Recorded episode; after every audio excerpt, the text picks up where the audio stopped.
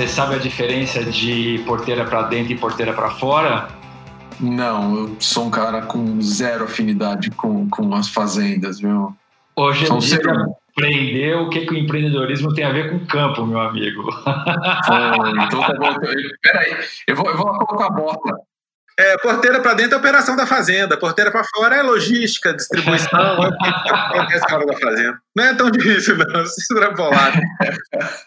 Hoje a gente tem um cara muito especial com uma história empreendedora incrível, é o que a gente chama né, de o serial entrepreneur, o cara que já fez, deu certo, fez de novo, deu certo de novo e vai contar para a gente como fazer isso e como vencer nessa coisa do agritech. Luiz, conta para a gente, cara. Como que você chegou no campo? Como eu cheguei no campo? Eu é uma história bem interessante porque quando você quando você vai fazer a terceira empresa, você tende a ser um pouco mais seletivo, né, com o negócio que você vai fazer. É, Mas você já nasceu empreendedor ou não? Já nasci. É aquele perfil nem tem CLT, né? eu tive minha primeira carteira de trabalho agora, com a Singenta, depois que a gente vendeu a empresa. É, eu nem tinha, eu fui tirar a primeira vez lá, nem sabia como é que é. Mas você e... nasceu aonde, cara? Eu nasci em Belo Horizonte. É, eu moro aqui até hoje. Sou mineiro pelo sotaque aí, vocês devem ver rapidamente, né? É, formei em engenharia, tenho um engenharia elétrica, tem um perfil super técnico, aprendi a programar com, sei lá, 12 anos e vim programando desde programa até hoje, desde então. É, entrei na faculdade apaixonado com esse negócio de fazer software, né, programando no meu Naja, que era um clone do TRS-80 na época. Isso Bem, foi não, não, isso foi quando eu ganhei o computador. Quando eu entrei na faculdade já tinha um, acho que era 286, tava, já tinha andado um pouquinho, sabe? Eu entrei em 90, 93, tinha acho que tinha um 286 na época. Ou um PC XT, algum desses aí. Mas eu fui andando a escadinha toda, né? É, e sempre gostei muito de programar, então assim, sempre conceitualmente era um cara de produto. E aí, quando chegou na época de eu formar, eu tinha vários exemplos na família e, e também estava começando aquela primeira onda de empreendedorismo digital no Brasil, né? As empresas na época vendiam caixinhas, você instalava, você punha o sistema num disquete, punha as caixinhas. e, e, é, e tinham bons empreendedores nessa época aqui em BH, em que eu tive oportunidade de espelhar, sabe? É, tinha o professor Dolabella também, que tinha uma matéria de empreendedorismo, que, que ajudava a construir uma visão sobre isso. Quando eu formei, eu peguei o dinheiro que eu tinha juntado e fui conhecer o Vale do Silício, fiquei lá alguns meses foi uma experiência excelente, porque eu não esperava o que eu encontrei lá, né? Não, não tinha ainda muita, não era famoso, né? Você não conseguia ver. Mas eu tive a oportunidade de trabalhar com as empresas lá naquela época e aprendi muito, né? E aí eu voltei é, disposto, decidido a fazer uma empresa, pedir demissão do meu emprego lá que eu ia arrumar, porque vocês iam me contratar como, depois de ter fiz estágio, né? De me contratar. Na época foi uma decisão que assustou todo mundo, porque não existia esse negócio de startup, ninguém nem falava em empreender, você tinha empresário e você tinha empregado. E você, tinha um cara que, e você tinha um cara que não arrumou emprego e fez uma empresa e um empresário como Eu falava que é, é o que sobrou. Eu falava, é, eu falava que e tinha, é, eu falava que abriu uma empresa, os caras falavam para mim, não, Luiz, tomara que você arrume um emprego logo. É, e foi assim no começo. A, a, naquela época não tinha muito glamour que como tem hoje, né, nessa, nessa jornada. E, e eu fui fazer empresa.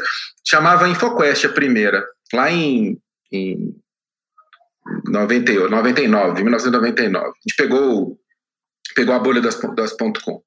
E o que, que a Infoquest fazia? Cara, a gente fazia, de, era uma empresa de projetos, né? a gente fazia de tudo. É, no final, a gente tinha um sistema de billing para cobrar provedor de acesso, que era uma solução bem legal, tinha um sistema de CRM, a gente acabou fazendo uma, uma infraestrutura de software para um provedor de acesso. A gente atendia os maiores provedores de acesso Brasil afora. É, na época não tinha nem capital de risco, nem esse essa conceito de vender a empresa, você, você ganhava dinheiro trimestre trimestre com o lucro que você retirava, né? É, e foi uma jornada bastante interessante. Bem, foi lá onde eu cometi os grandes erros né, que a gente comete no começo e, e ajuda a construir. A maior parte do aprendizado foi com contra-exemplo, assim, coisas que eu não devia fazer nunca mais. É... O que você citaria aí de coisas que você aprendeu naquela época? Ah, talvez um foco demais no curto prazo, talvez subestimar a importância do time, de, de, de da construção de uma cultura mais, mais é, alinhada com, com o objetivo do negócio, é, entender o poder de um produto, né? É, a capacidade de, de, construção de valor de um produto é muito maior do que de serviço, né? Uhum. É, mas se eu sentar aqui, dá para listar, são praticamente todos os erros de iniciante, né? que a gente, que, que, a gente acabou cometendo lá atrás. Mas foi uma jornada muito boa e a empresa foi bastante lucrativa, assim, quando terminou a InfoQuest, já estava mais ou menos, assim, bem resolvido já financeiramente, deu para ter um fôlego para fazer a próxima com calma, né? E aí e depois como eu... você pensou essa transição para a próxima? Pois é, a gente tinha... É... a gente chegou a programar bastante para Palm Pilot, para aqueles palmes, para automação de força de vendas. A gente fez um monte de projeto de força de vendas. E eu estava muito empolgado com aquilo. Eu falei, cara, esse negócio vai ser o futuro, porque computação móvel vai ser muito legal, né? E a gente viu o começo do. No final do ciclo da InfoQuest, a gente viu o começo do, do, do, do crescimento da, do, do, do, da computação móvel. Né? Então, você tinha aqueles programas de, de de interação por SMS, das operadoras que elas começaram a montar, um começo, o começo de um mercado que depois foi dado o nome de VAS, que era um mercado uhum. de, de, E a gente, eu tinha uma influência grande disso, porque tinha muitas empresas boas aqui em Belo Horizonte fazendo, tinha a TakeNet, tinha, tinha a Horta, tinha outras empresas, e aí juntou o conhecimento que a gente trazia programando, programando os, os, os Palms lá atrás, a gente resolveu fazer uma empresa focada nisso, né? E aí veio a Meritia, que foi a próxima empresa a Merite já era um desenho mais maduro, assim, a gente queria fazer um produto é, é, com, com um público específico, ela já tinha os fundamentos para uma empresa digital moderna, quando você olha, né? Nessa Isso época... Cara, foi 2005? 2005, ah. 2006. Na época da Merite eu viajava muito, então ela chegou a ter um terço da receita para os gringos, ia muito para os Estados Unidos. Então a gente atendia Nickelodeon, um monte de clientes americanos que, que usavam o nosso produto, que a gente tinha era uma plataforma de mobilização de conteúdo. Então, quando seu time preferido marcava o gol lá, e você recebia o videozinho no seu celular, que ainda não era Apple e Android, era um monte de sistema operacional diferente, com um monte de plataformas diferentes, a gente tinha uma plataforma que sabia fazer essas conversões e sabia fazer o conteúdo andar para lá e para cá, sabia preparar um, um mensagem multimídia e empacotar ali. Então, a, resolvia esse problema. Essa plataforma foi muito usada em 2009 a gente era provavelmente um metade, conservadoramente metade do tráfego móvel no Brasil. Em cima dessa ah. plataforma rodava o site do, do, do IG, do, uns pedaços grandes do site do Terra, da Abril, da editora Abril, com as revistas todas, que eram grandes na época, tinha, tinha um drive de volume grande, e mais dezenas de outros players grandes de conteúdo no Brasil estrearam no Bobil com, com, com esse produto. E foi uma experiência muito legal fazer, sabe? A Merit tinha o DNA já de, de, de uma empresa, de uma startup moderna que a gente conhece hoje, né? Centrada em produto, não fazer serviço, era só, era sempre vendia a mesma coisa.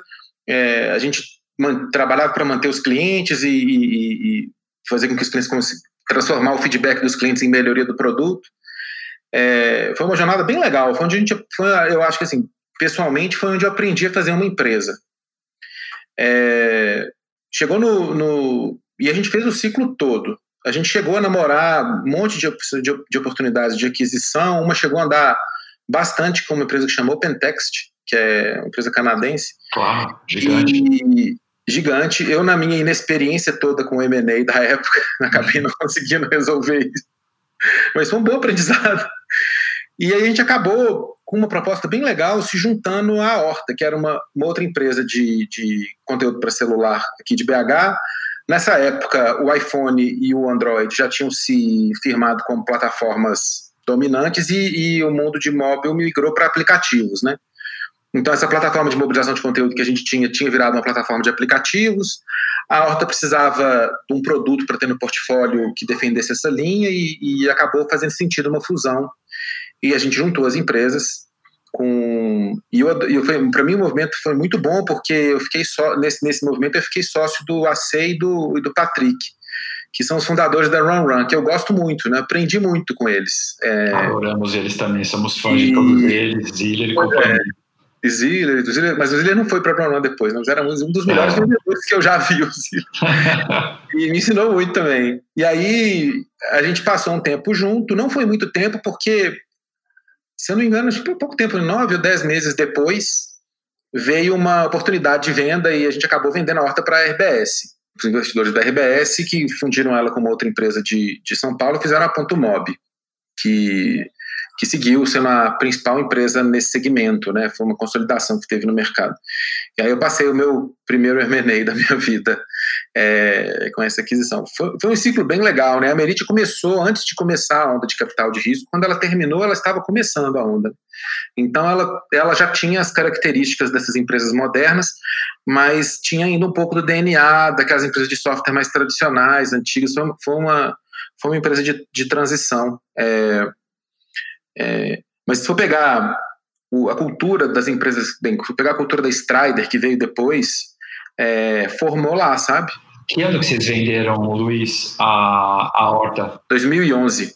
E em que momento você pensou em fazer o próximo projeto e, e, e, e o que, que te levou para o campo para fazer a Strider? Essa história é legal. A gente, quando vendeu a empresa, eu falei, agora eu vou dar uns anos para eu descansar, né?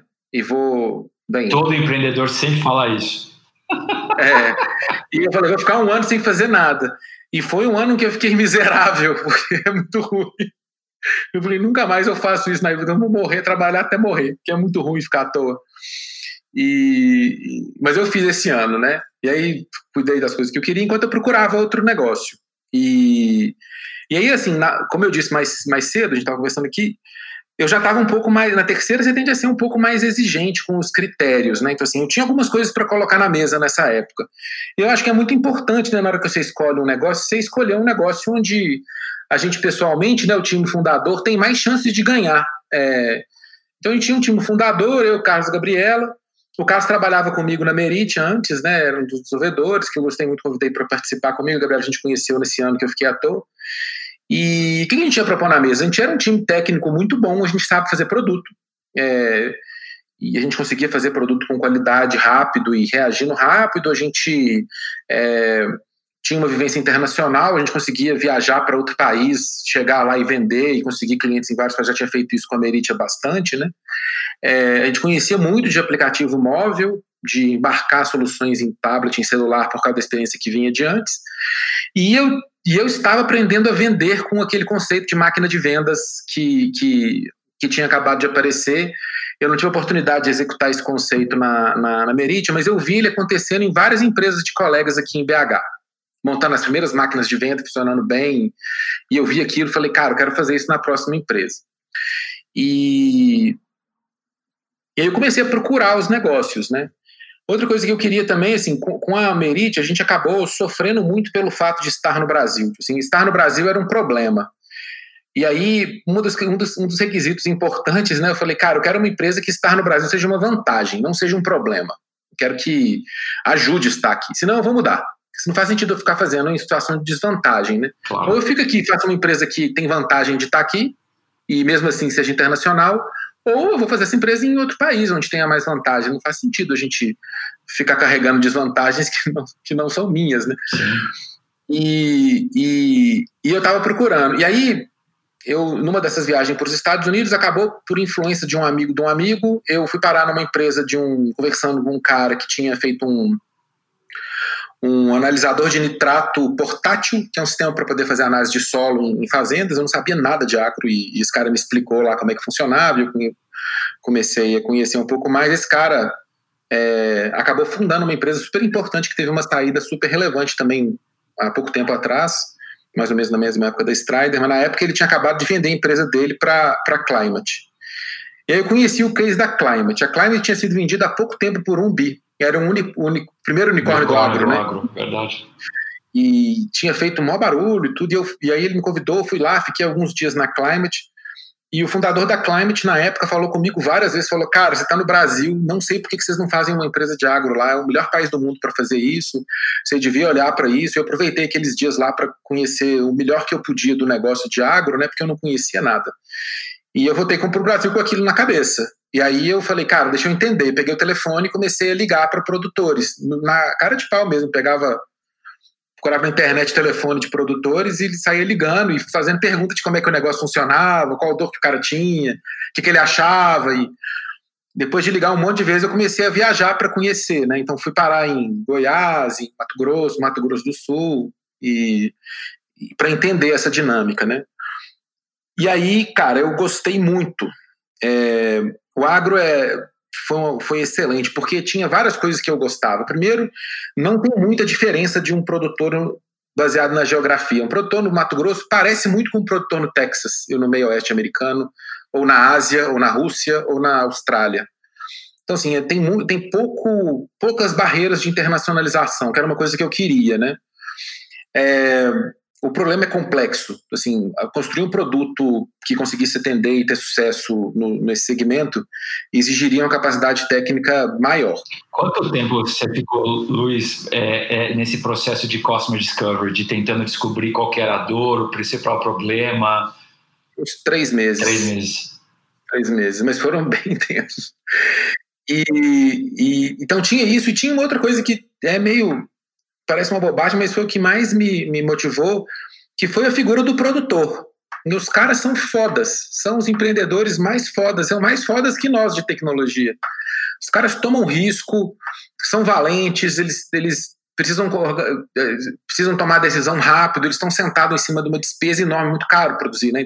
Estão muito decisão de compra, muito com, com, muitas vezes muito pouco suporte gerencial, né? Eu gostei da persona. Eu falei, cara, eu quero, eu quero servir esse cara. Esse cara eu vou ficar feliz, vou me realizar servindo, sabe? E aí, na hora que juntou essas condições todas, eu falei, pô, aí eu voltei para casa falei, agora nós vamos fazer uma empresa de agro. E aí, na época, eu estava, enquanto eu buscava isso, a gente foi pegando uns projetos para de desenvolvimento de produto para terceiros, só para fazer caixa mesmo, a gente conseguir manter um time, a gente entregou os projetos todos. E a gente marcou a data no mapa, marcamos uma data no mapa, falando, beleza, daqui para frente nós vamos fazer a, a, empresa de agro.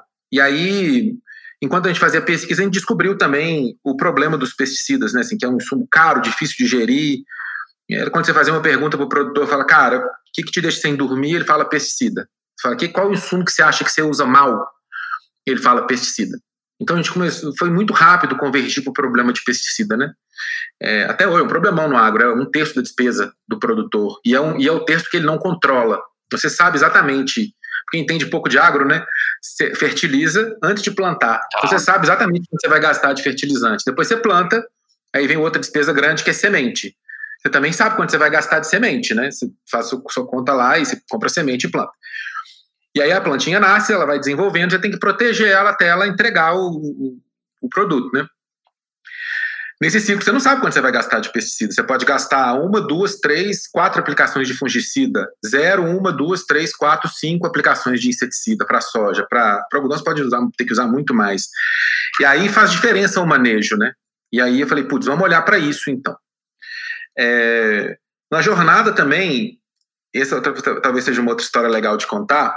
É, enquanto eu estava fazendo, tentando entender a dinâmica do negócio, eu fui numa das coisas que chama Caravana da Soja. Caravana da Soja, eles ficam os produtores competindo quem consegue produzir mais sacos por hectare. É. E é um negócio que mistura ego com eficiência gerencial, com os consultores. É uma coisa bem típica do, do, do, do segmento, né? É, é, patrocinada pelo pessoal do Mato Grosso. E eu estava conversando com um produtor, não entendia nada, entendia muito pouco. É, e perguntando como é que era, e tentando entender a dinâmica, né? E ele tinha ganhado, porque ele tinha conseguido produzir uma quantidade enorme de sacos de soja por hectare no talhão perto da casa dele. E aí eu estava fazendo as contas, eu falei, beleza, você produz 97 sacos por hectare, mas o custo é esse, aí eu fiz a conta e dava muito dinheiro, né? E eu falei, cara, esse negócio é excelente, olha essa margem. Ele falou, não, eu só produzo 90, 90 sacos, 90 e poucos, não lembro mais quanto que ele produzia, 90 e poucos sacos aqui do lado da minha casa. Os outros talhões, né, os outros campos que estão lá longe produzem bem menos. Ah. Você usa alguma coisa diferente aqui? Você tem uma semente diferente? Você usa um pesticida diferente? Usa outra máquina? É tudo a mesma coisa. A mesma semente, a mesma máquina, os mesmos produtos. Eu falei, cara, por que, que você não, não faz o que você faz aqui do lado da sua casa, nos lá longe? Que você escolhe produzir menos nos que estão longe, né? Sendo que você sabe produzir muito desse aqui do lado da sua casa. Pergunta básica. É, ele fala, porque esse aqui está do lado da minha casa, eu olho para ele todo dia. Então eu sei o que acontece. Aí eu falei, ah, então isso a gente consegue, porque se fizer um sistema que dá para você olhar para todos todo dia, você vai conseguir produzir o que você produz aqui do lado da sua casa em todos. E aí eu falei, isso, aqui, isso é um problema de software que é legal de resolver, né? É muito difícil produzir o que ele produz do lado da casa dele em todos, porque olhar ainda tem muito valor, mas você conseguia pelo menos diminuir a distância, né? E claro. conseguir fazer as pessoas entregarem mais. E além disso, reduzir custo. E aí a gente voltou com essa ideia. E aí fomos para o processo de desenvolvimento do software. É, em pouco tempo a gente tinha um, um, um, um primeiro produto, né, um MVP para levar para campo. Eu, pessoalmente, já trazia essa experiência de antes. É, tenho muito medo de desenvolver produto longe de cliente, então, assim, eu prefiro ir com uma versão muito ruim para campo e, e apanhar, e depois desenvolver, desenvolver apanhando do que. Fazer perfeito. Trancado em casa, tentando fazer um negócio perfeito. É, principalmente no agro, né, que a gente não era especialista. E então a gente foi, foi rápido com o produto para o mercado, um produto muito imperfeito ainda, assim, faltando um monte de coisa, e tomamos muita porrada até esse produto começar a, a começar a fazer sentido de verdade, né? É, e eu quando tinha, tinha rotina até outro dia de conversar com produtores todo dia. Então eu ficava uma parte grande do meu, do meu dia no telefone conversando com os produtores, tentando entender e vendo a, a, as dinâmicas de quem estava testando o produto, o que, que ele achava. Chegou em novembro, a gente começou esse negócio todo em agosto de 2013. Em novembro de 2013, é, a gente pediu para desligar um produtor e ele falou: pelo amor de Deus, não desliga isso não. Aí eu falei: eu precisava dos tablets, porque a gente, tinha, a gente dava os tablets, porque eles não conseguiam comprar os tablets, a gente dava, sabe? Eu tinha poucos tablets que a gente tinha comprado, né? Aí assim, funcionou lá, eu falei: vou tirar desse cara, põe outro. Na hora que eu pedi os tablets, ele não devolveu. Eu falei: nossa, então começamos a achar, né? E aí, quando esse cara não quis devolver os tablets, eu falei: cara, se você não for devolver os tablets, você tem que comprar, né? Enquanto eu negociava com ele, eu comecei a vender no telefone, a gente pôs preço começou a fazer as ofertas e a gente fechou o primeiro no comecinho do ano, no ano seguinte. Então foi um produto desenvolvido no campo de batalha, até hoje, né? Assim, tem, tem muita. Você fala, cara, quem foi o especialista que te ajudou se vocês não eram especialistas? Cara, foram os clientes. É, é um produto feito pelos clientes. E Luiz, a partir desse fit de produto, né? Como que você juntou aquilo que você já tinha visto de máquina de vendas com o Dieguinho aí em BH, né, e toda a influência da máquina de vendas de, de, de Belo Horizonte para o campo. Né? E uma, uma coisa que eu nunca vou esquecer na minha vida foi quando você fez aquela apresentação para a gente e você mostrou o mapa dos early adopters do agro no Brasil inteiro e você falou, eu vou ligar para todos os early adopters do Brasil. Eu falei, cara, que coisa incrível é isso. Nós ligamos, são clientes hoje, né? A maioria deles. Mas eu nunca te perguntei isso. Um, da onde veio esse insight? E dois, como é que você conseguiu criar uma lista de early adopters do campo? Eu vou explicar. É, a primeira, e aí assim, a Strider, a partir do segundo ano, foi uma lista de decisão não ortodoxa atrás da outra. Então, assim, foi uma empresa que exigiu muita coragem, porque a gente fez muita coisa fora do livro. Porque as pessoas olhavam e falavam, cara, você tá doido, isso vai funcionar. Lista e foi uma sequência, eu consigo listar várias aqui. É, eu vou falar, a primeira delas é assim, no agro, são comunidades locais. Então você tem uma cidade do agro lá, sei lá, Luiz Eduardo Magalhães, na Bahia. Tem uma comunidade que mora ali, as pessoas se conhecem há muitos anos e, e tem um laços de confiança que são construídos. Eles simplesmente não ouvem alguém que não mora lá. Então, se você quiser vender lá, você tem que contratar alguém que mora lá para ele poder fazer as visitas e, e distribuir. O agro hoje funciona assim.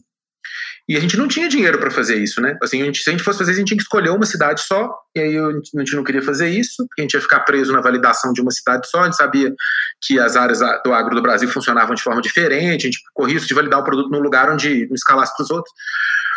Ou a gente ia ter que inovar na forma de distribuição. E aí a gente começou a ligar para os produtores. E a gente ligava para os produtores num formato mais, é, mais challenger sale. A gente ligava pro cara, eu lembro conversando com os produtores, fala, cara, você não quer me ouvir? Então beleza, faz outro checão pra Bayer aí. Eles vão adorar. Eu desligava e o cara me ligava de volta me xingando. E, e, era assim, e, e, o produtor gosta, né, desse embate, né? Então era divertido, assim, tivesse acontecido. Se alguém fosse lá e visse a gente vendendo, ia achar assim, pessoa é tudo doido, eu com raiva. É a não venda, né? era não venda, não. Mas assim, tinha, tinha todo um desenho, assim, a gente toma cuidado de todo mundo que estava. A gente vendia por telefone. Então, assim, nesse primeiro ano, segundo ano, a gente vendia por telefone. A gente pôs uma força de vendas que fazia as ligações, a gente preocupou em fazer com que os vendedores fossem muito inteligentes e fazer não, né? Contratar pessoas muito inteligentes e fazer com que eles entendessem muito bem do negócio. Porque na hora que você vai desafiar um cara que é especialista, ele vai te trucar ali, vai perguntar, e você tem que saber explorar junto com ele porque ele deveria comprar. É, é, e isso funcionou bem, os produtores gostavam. Então, na hora que ele via alguém que desafiava e estava realmente interessado no negócio dele, e aí, na, nessa época, tinha uma placa escrita na testa, na, na, parede, na frente dos vendedores, lá, nobody cares. É tipo, ninguém liga para o seu produto, fala do cliente.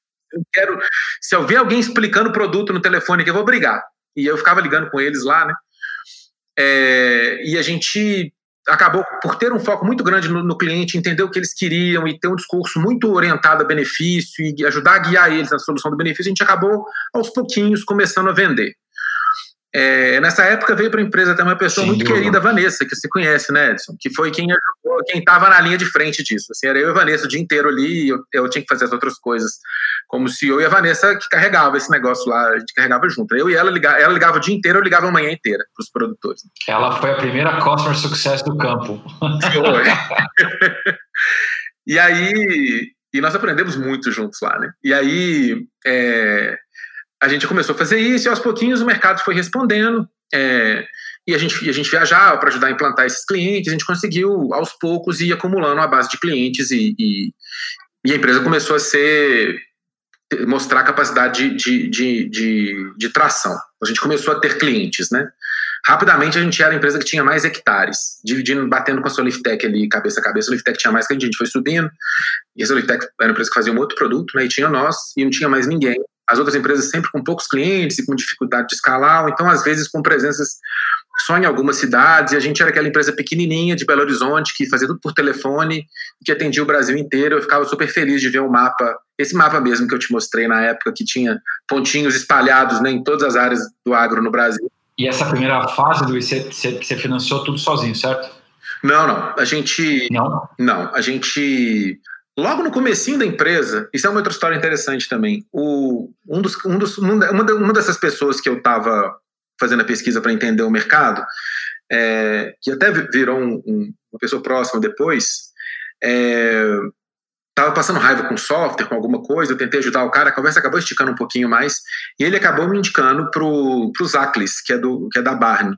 E o Zaclis me ligou e falou, Luiz, eu quero investir na sua empresa.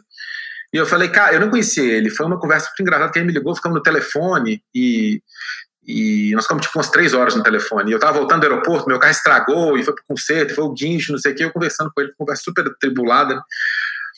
E, mas no final eu falei, cara, olha, eu estou estudando esse setor tem pouco tempo, eu ainda não tenho coragem de abrir uma empresa nele com o dinheiro dos outros. É, então me dá um tempo até eu tentar provar o que eu estou fazendo, porque pode ser que eu não queira continuar nesse negócio se ele for ruim. Eu já vou ter pego o seu dinheiro, como é que a gente faz, né? E, e ele falou: Não, Luiz, eu tenho certeza que o setor é bom. Eu falei: Cara, eu sei que eu consigo executar. Você consegue garantir que o setor é bom, então você põe no seu contrato lá que Flávio garante que o setor é bom. Luiz garante que executar. E o nosso deal foi esse, sabe? Ele já era do agro, já conhecia bem antes. E a gente acabou pegando uma rodada em, no começo de 2014 com, com a Barney, de, de um valor menor e tudo, que deu para a gente começar a fazer o, o desenvolvimento. É essas empresas de agro são muito caras, Edson. É difícil fazer elas com bootstrap. A gente gasta. É verdade. Hoje a conta de, hoje a conta de passagem aérea, hoje não é mais por causa do Covid, né? Mas até antes do Covid, a nossa conta de aluguel de carro, passagem aérea, hotel era uma, uma lambada. É muito caro. Sempre foi muito caro. É, essas empresas são muito mais caras. Inclusive, isso é um dos problemas do, do, das empresas de, de, de, agricultura, é porque é muito difícil avaliar elas na métrica de uma empresa de SaaS comum. É, o nosso custo de aquisição médio era 50% e é, que é uma métrica razoavelmente ruim, é uma métrica ruim para uma empresa de SaaS.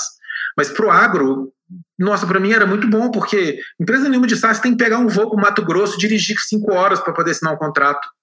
Um contrato, porque o outro é cinco horas na outra direção. É, então, assim, você tinha uma distorção de métrica, tem ainda uma distorção de métrica que acontece no, no, no nas, nas empresas de agro, que faz com que o custo de aquisição delas fique muito maior. Você acha que algum dia isso vai, vai mudar, Luiz, ou não? Acho, já já está mudando. Mas na época, porque assim, à medida que os produtores vão entendendo melhor as soluções, isso vai melhorando, né? Mas na época, para esses caras todos que a gente vendia, era a primeira aquisição de software da vida dele, ele nunca tinha visto nada. Então a gente teve que arcar com todo o custo do, do pioneiro ali, né? De claro. isso e tudo. É, a gente também teve uma outra coisa na Strider, que é uma cultura que tem até hoje, que, que é medir tudo, neuroticamente, assim, medir tudo, neuroticamente não é outra palavra melhor, é, obsessivamente. Então, é, e a gente cria índice para tudo, tem indicador para tudo, e a gente é, foi criando métricas para tornar esse processo mais eficiente, né? Para conseguir baratear o custo de aquisição. Porque no final eu acho que para qualquer agtech você for olhar, mesmo as de hoje, no primeiro ano e no segundo, é, para mim a primeira métrica para olhar é quanto é, é o seu custo de aquisição, em, em porcentagem do lifetime value, porque isso é, é o negócio mais difícil. Mesmo que você faça um produto que seja super útil, que você tenha um drone que voe lá, que faça o diabo, se você não conseguir vender isso relativamente barato, assim, o custo de venda não for relativamente barato, a conta não fecha. E você não vai conseguir, você não vai conseguir escalar esse negócio. Acho que só para contextualizar para o público, Luiz, para as pessoas entenderem, então quando a gente fala de custo aquisição é tudo aquilo que a gente gasta para faz, fazer a venda. A gente costuma dizer que o, o, o índice ideal né, de custo de aquisição para o lifetime value é três vezes, né? Você estava falando que para você naquela época era 0,5, é isso? Era é, era duas. É. Duas. Ah, legal.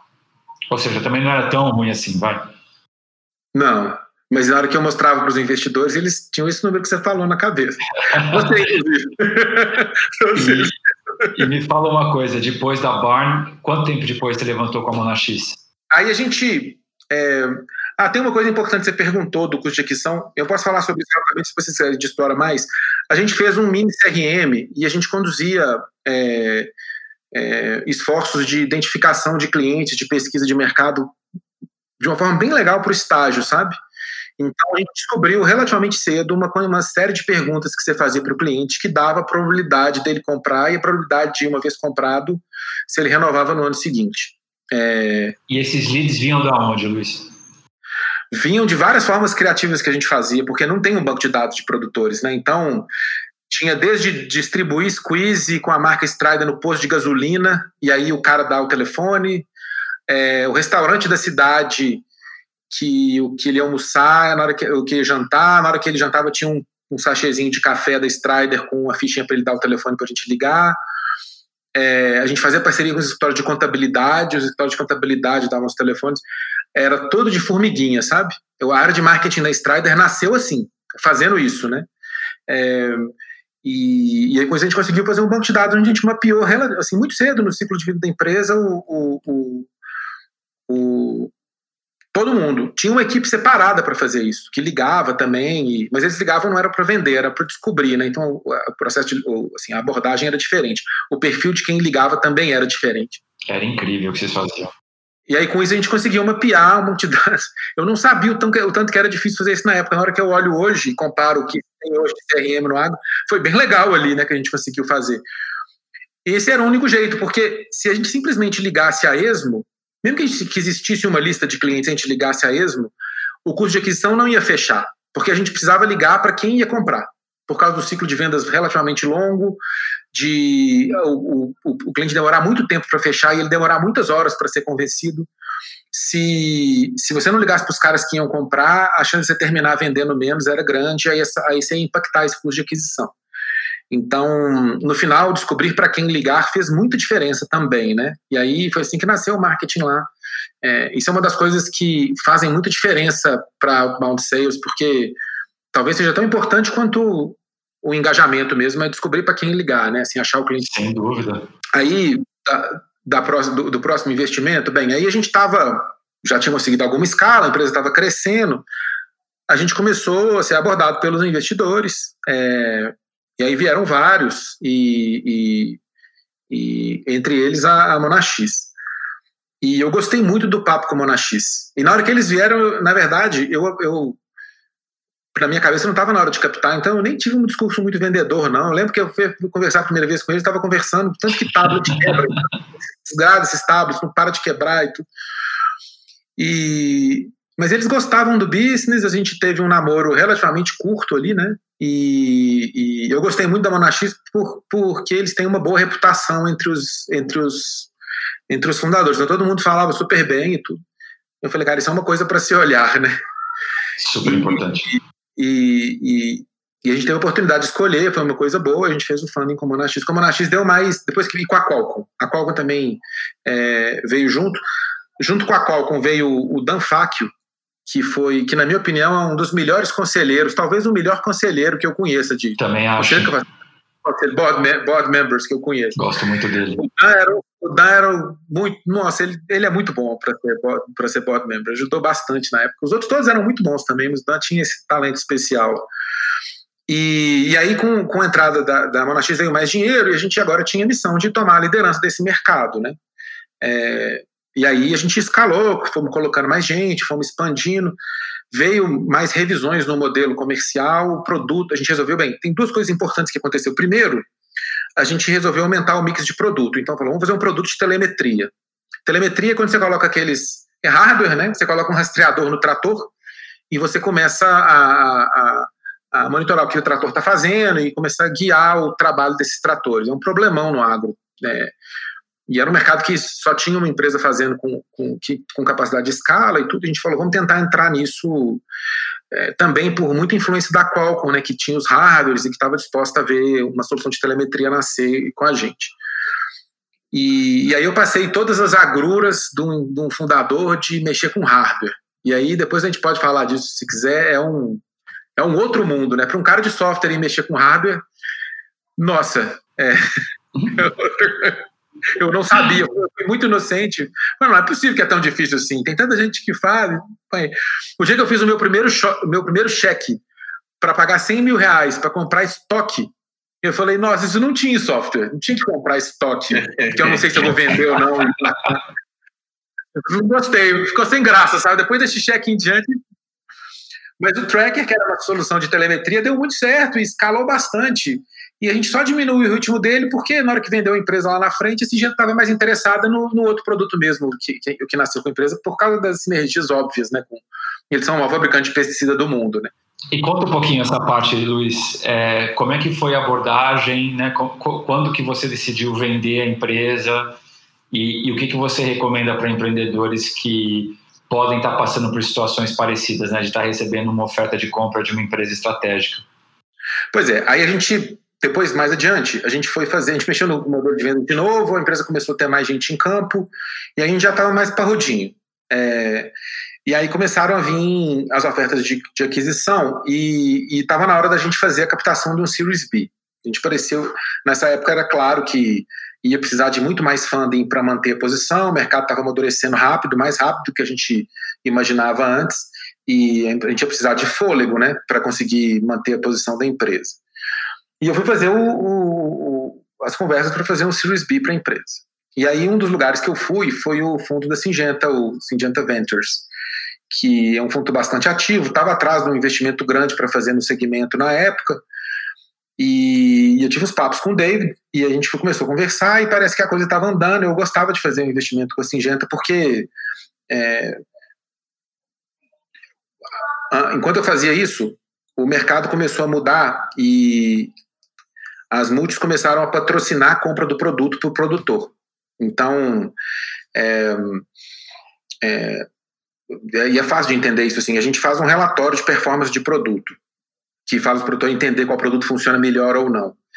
E, e o produtor começou a chamar os, os vendedores das multis do, do, da, da, indústria para discutir em cima desse relatório na hora de fazer a compra para outra safra. E, e aí a gente foi apresentado a, a as, a indústria nessas reuniões. E, o, e o, o, os, os, vendedores das multis, muito habilmente, começaram a oferecer para patrocinar a aquisição do, do, do Protector. Fala que deixa eu pagar esse software para vocês. Que aí fica uma solução só e tudo. E, e essa tendência começou a, a acelerar muito rápido. Então, em 2016, 30% da receita era nota fiscal para a indústria. Apesar de o cliente final ser o produtor, a indústria estava pagando 30% da conta. Em 2017, que foi o nosso último ano inteiro como independente, esse número chegou a 60%. Então, assim, foi uma virada muito forte, né? Era o mercado falando, eu eu não quero mais comprar software de um e o pesticida do outro, eu quero que seja uma coisa só. Eu quero um programa de proteção de cultivo que tenha pesticida e que tenha o software. E que seja vendido como um, né? E essa mensagem era muito clara. É, E nesse mesmo tempo, nesse meio tempo eu estava fazendo o Sirius B, eu falei, cara, eu queria estar junto com, com, uma, com uma indústria, porque se fosse acontecer isso mesmo, faz mais sentido a gente começar a trabalhar em ofertas integradas, né, de programas de proteção, onde vem o software e vem o, vem o produto, e vem o serviço, a gente consegue agregar isso. E a gente até tinha um projeto bastante interessante na época com a Bayer, é, que já era uma oferta agregada, que o cara comprava o programa inteiro, em vez de ele comprar só o software. Ele comprava um programa que tinha software, serviço e, e, e o pesticida. E aí a gente estava tendo essa conversa, a Singenta ia fazer uma oferta para o pro, pro, pro Series B, na oferta, no, no term sheet deles, tinha um monte de cláusula que basicamente inviabilizava a gente vender a empresa para outra empresa que não fosse eles. E não chegou nem a ter um tempo de gente conversando, né? Via que não, tinha não, não ia funcionar. Isso falei, cara, você tem que escolher. Se você quer comprar a empresa, então compra. Isso aí que você está falando, você quer comprar a empresa. Aí eles pediram uma semana para pensar e voltaram, não, a gente quer comprar a empresa. a gente mudou de ideia.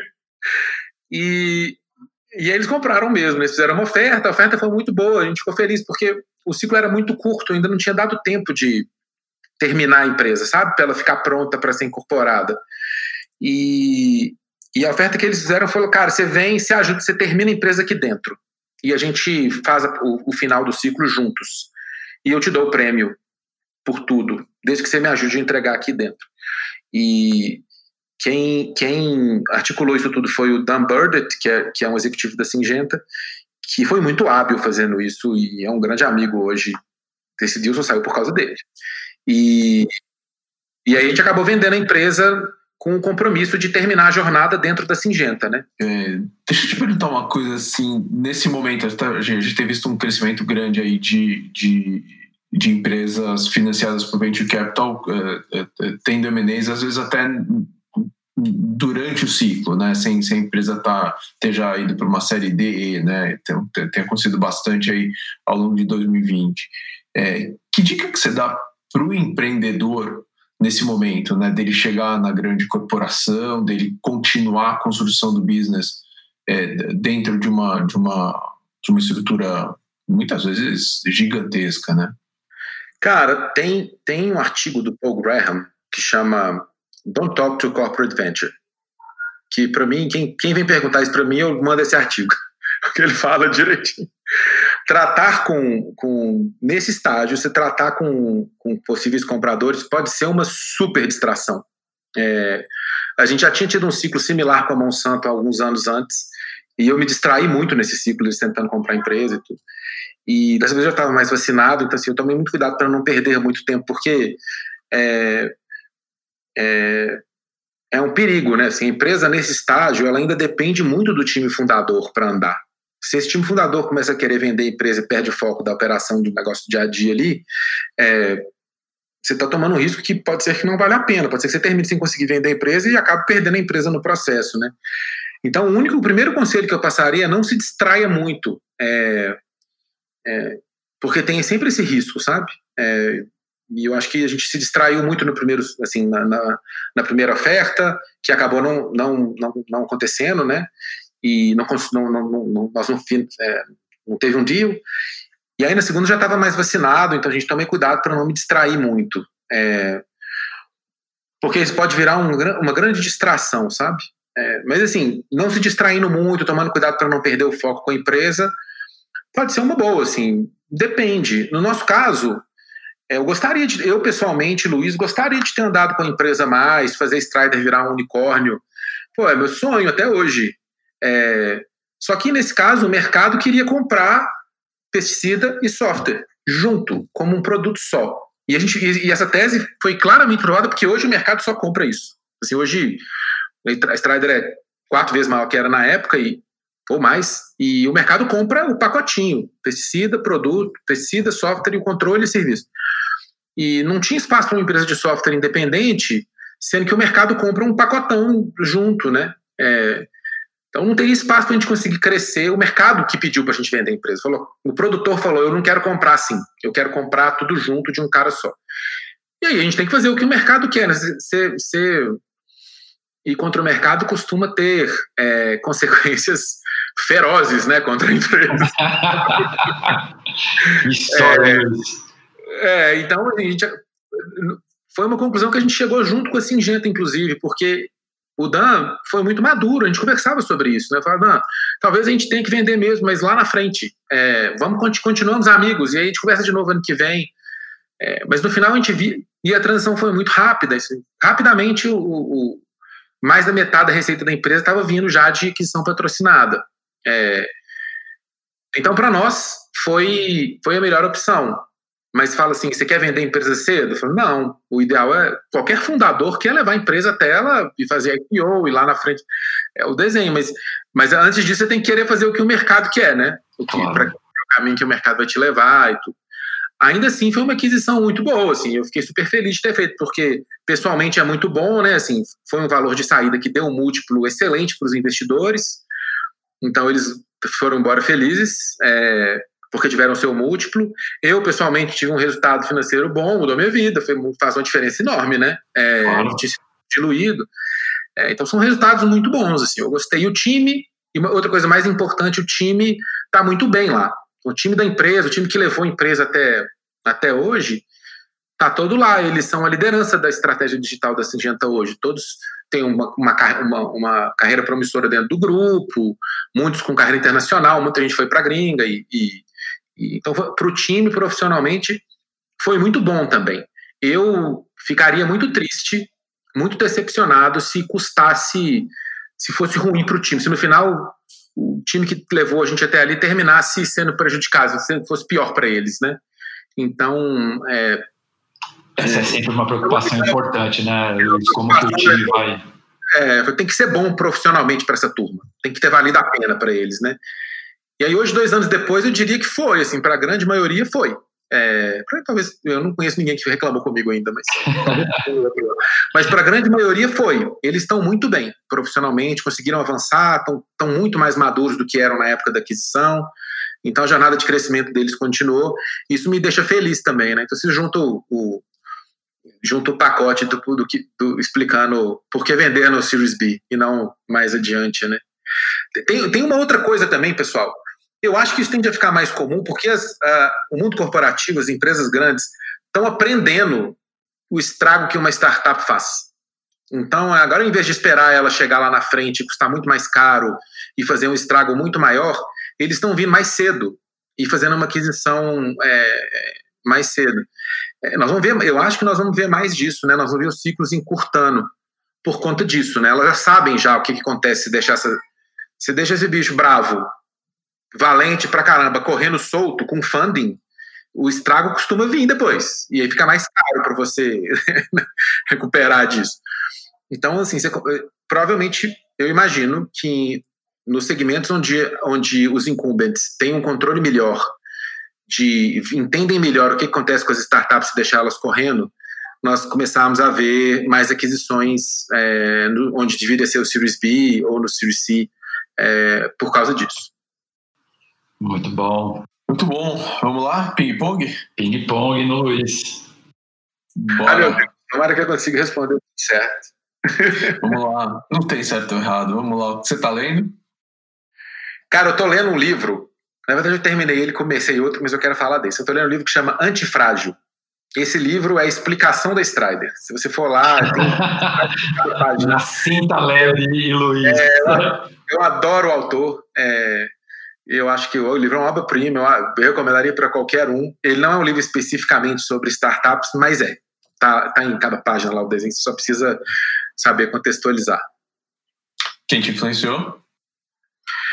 Bem, muita gente me influenciou, né? Eu sou velho, né? Passei por várias influências, mas um nome que eu queria pôr aqui que eu gosto muito é um cara que é professor de, ba de Babson que chama Bob Casp, que, que na hora que eu estava fazendo a transição para entender que era uma empresa nova, os fundamentos estavam lá.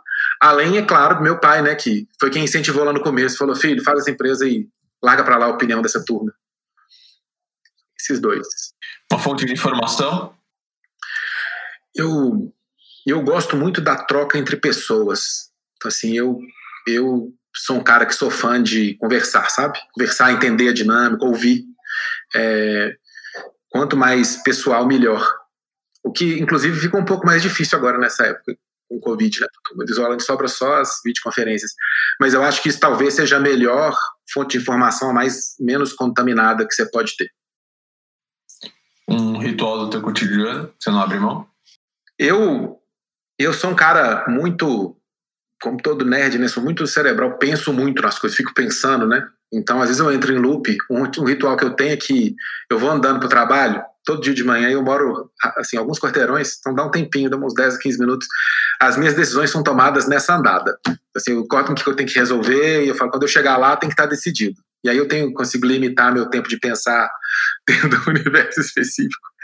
E é meu processo de tomada de decisão solitário é indo para trabalhar de manhã. Uma ferramenta de trabalho? De trabalho indispensável. Kindle.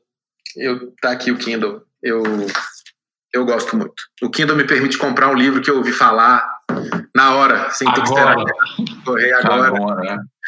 É, eu também leio vários livros ao mesmo tempo, então. E tem livros que eu desisto deles porque eu acho eles chatos. o Kindle tem aquele negócio dele te dar o primeiro capítulo de graça, e você é, pode ler. Para mim, é muito bom. É...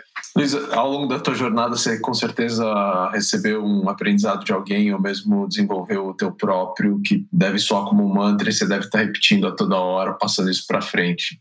Que aprendizado é esse? Tem, tem, alguns, né? Mas talvez o mais importante seja só a empresa se tem cliente. É, que, que não, não, pode, não pode nem chamar de, de, de, empresa se não tiver cliente. Assim, cliente é o que é, você está lá para servir eles, é o objetivo que você tem fazer a vida das pessoas melhor. Animal. Se você não está fazendo isso, cara, troca o nome. Não é empresa, é outra coisa. muito bom, muito bom, muito bom. Beleza, senhores. Eu fiquei feliz de ter vindo. Muito obrigado. É um prazer estar aqui. Eu admiro muito o Edson, vocês acham super legal. E eu sou ouvinte assim do podcast. Obrigado, obrigado por você ter aceito, obrigado por você estar você tá, é, perdendo tempo aí, vi, vi, teus filhos aí invadindo aí, todo, perdendo teu tempo com a família para ah, compartilhar tá, com todo mundo aqui. Oh, que isso. E, e obrigado você que está seguindo a gente. A gente está se esforçando bastante aí para manter esse calendário aí durante a quarentena e entregar um podcast novo fresquinho toda semana. Tem dado certo. A gente está bem feliz de poder fazer isso. E obrigado pela tua audiência e até a próxima. Valeu!